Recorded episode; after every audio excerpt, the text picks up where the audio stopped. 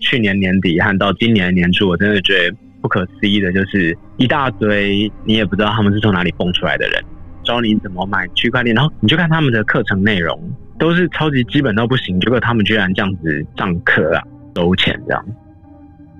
台大国际集资论坛是要报名的，所以如果有听你的节目的人，其实基本上他们早就已经都知道这些事情了。Mustn't be afraid to dream a little bigger, darling. I'm ready.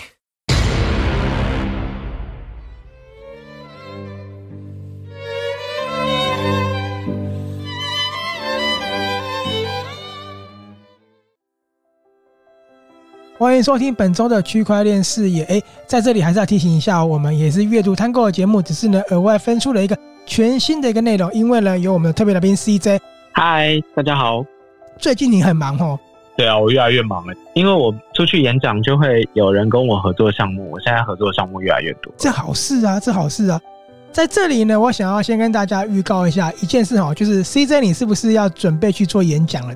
那你可以透露一下你要去哪里做什么样主题的演讲呢？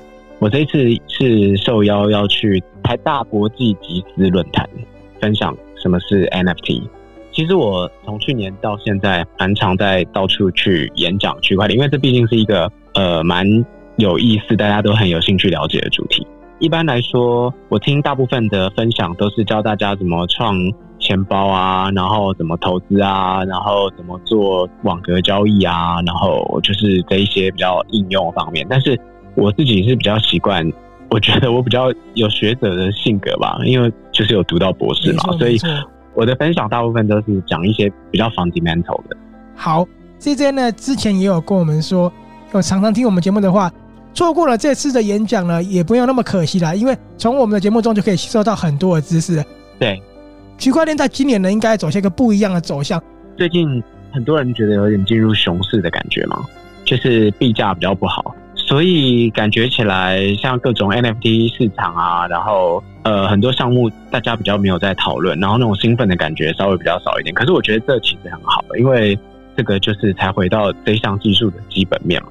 没错，因为之前太热了，就是有很多被骗上车，然后我相信大概在如果是去年年底进来的人，应该全部都是赔钱。但是我因为他们都大概是在最高点的时候进去。对，但是我必须跟 CJ 讲一件事哦，就是这样的行为还在发生。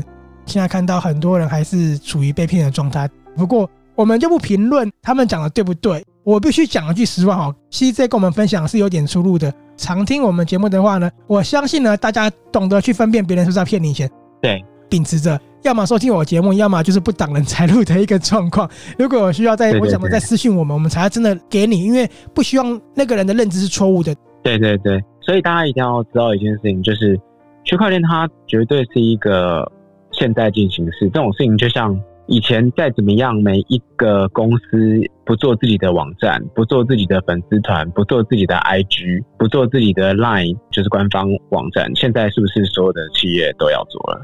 早上车跟晚上车的差别而已嘛。你早上车，你就早一点收割嘛，因为市场还没有什么人的时候，你就可以抢到就所有的人啊。可是等到你最后被迫着你也得上车的时候，你大概要花别人三倍四倍的成本，而且几乎也就得不到什么东西。就是现在这个状况其实是需要缓一缓的吗？嗯，应该是说这个大环境缓一缓，可是。现在还在留在币圈里面的人，等于是潮水退了就知道谁没穿裤子嘛。所以像我们这些在做项目的人，我们是不管币是涨还是跌，我们就是认真的在开发自己的项目。可是如果那些只是之前在那边前阵子 d c a r 上面一天到晚都有一些大学生在那边秀说哦自己千万啊，这些人现在应该都消失了吧？所以这也是为什么呢？我在我们的节目呢暂时先下架了一些，要重新包装、重新整理呢，是因为我觉得。前阵子呢，大家好像有点搞错了区块链那个东西，然后有点疯了。那我就是故意先下架，我想要让现在尝过苦头，或者是发现谁才没有穿裤子的呢，才去反思，然后慢慢听我们节目。我觉得这个还蛮重要的吼。对，回归到区块链的基本面的话，现在还在持续在做的就是，呃，像那种拿头像、拿 NFT 来当头像的这个热潮，应该已经过了，基本上已经过了。那上个礼拜有。币圈的大事嘛，就是周杰伦说了说什么，有一只什么什么熊，一大堆人疯狂跑去买一一只熊，就是他们说叫杰伦熊。那那个也是在台湾币圈炒得很凶，可是就这样喽。我相信这东西大概也没有什么后续的价值。开始没那么热了，大家才会真正知道说谁是跟风的，然后谁是有认真在这个市场耕耘的。那我想问一下 CJ，是你觉得呢？现在其实要入手比特币还是入手 NFT 还是可以的，对不对？我都觉得是定期定额就没有问题，然后拿你自己输得起的钱来买就好了。没错，这个我觉得非常重要。还是很多人对这样的一个投资方式抱有期待。对我周遭而言的朋友，其实只退一点点而已。所以这一两个礼拜，甚至是一个月，我还蛮煎熬的。是我为什么把节目下架？我不想要让他们觉得我好像泼他们冷水。因为其实 CJ 我们在节目内容聊了很多的一个东西，有兴趣的话呢，之后一定要收听哦，会跟你的认知不一样。那我就一直觉得说，因为都是朋友，我泼这个，人家可能会不会觉得说啊，我在扯他们后腿，泼他们冷水。所以我一直在蛮纠结的。可是我一直很想说。现在讲那句话，到底谁才有穿裤子呢？你到底要不要听我们的节目呢？对，我觉得大家真的要搞清楚一点，是你要定期定额，而不是整天想着发大财。要发大财的话，轮不到你。啊、而且该怎么说呢？如果说你平常已经觉得一年十 percent 的那种基金投资报酬率已经很满足了，那在比特币和以太币里面，你定期定额可以一年达到百分之五十的年投资报酬率。这样还有什么好不知足的呢？是啊，是啊。为什么要觉得这样子不够？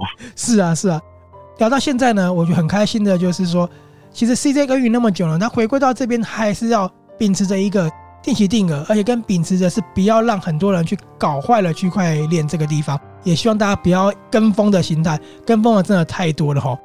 这里我想问一下 CJ，你可以透露一下，说你这一次的演讲内容是什么样的一个主题呢？之前的节目里面应该都已经分享过的东西，没错。我才说这个东西是要报名的，所以如果有听你的节目的人，其实基本上他们就已经早就已经都知道这些事情。不过我要讲的一件事情，因为我现在重新下架，就是因为我觉得天下没有白吃的午餐。如果你看到我们内容呢，我可能会经过修剪哦。想要知道更多的东西呢，私讯我们，我们会再请 CJ 呢跟你做一点，不能说是投资理财，是让你厘清区块链是做什么样的一个内容。所以呢，我们在接下来节目呢，你认真听的话，会听到我们其实有讨论到币别是什么。你有没有认真去看币别？有没有认真去看区块链比特币在跌的时候呢？它呈现出了什么样一个生态？对，没错。好，我真的其实很兴奋，也很开心。就是我觉得 CJ 分享了很多很多之后，现在这个时机也成熟了，因为你就知道之前有多少人在敛财了。像之前就是去年年底和到今年年初，我真的觉得不可思议的就是。一大堆你也不知道他们是从哪里蹦出来的人，然后就在 Facebook 啊、Instagram 啊，你就看到一大堆广告，什么谁谁谁又要教你怎么买区块链，然后可是你就看他们的课程内容都是超级基本到不行，结果他们居然这样子就是用这种方式来上课啊，然后还要收钱这样。其实 CJ 讲到这点呢，我也就在这边跟有听到的朋友们讲，我为什么下架最主要原因是因为大家一直跟我分享说，你们要不要听听看他怎么讲的？意思是我跟 CJ 讲内容好像在泼他们的冷水。人家都讲说现在什么时机点可以赚啊，可以怎么样怎么样的时候，我决定先下架了。我决定说，反正你们也听不进去嘛，对不对？人总是要受到伤害之后才知道谁 谁是对你好的，这个是很现实的一件事情。那我非常感同身受，CJ 讲的，最近好多个 p a c k a g e 这样的区块链，他们好红哦，我们就不予置评了。对啊，没错。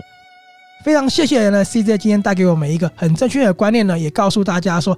他准备去台大做演讲了，有没有听到呢？真的要去演讲了，不是在一些社群平台遭到撞骗的人。那他讲的内容呢，在我们之前的节目都有。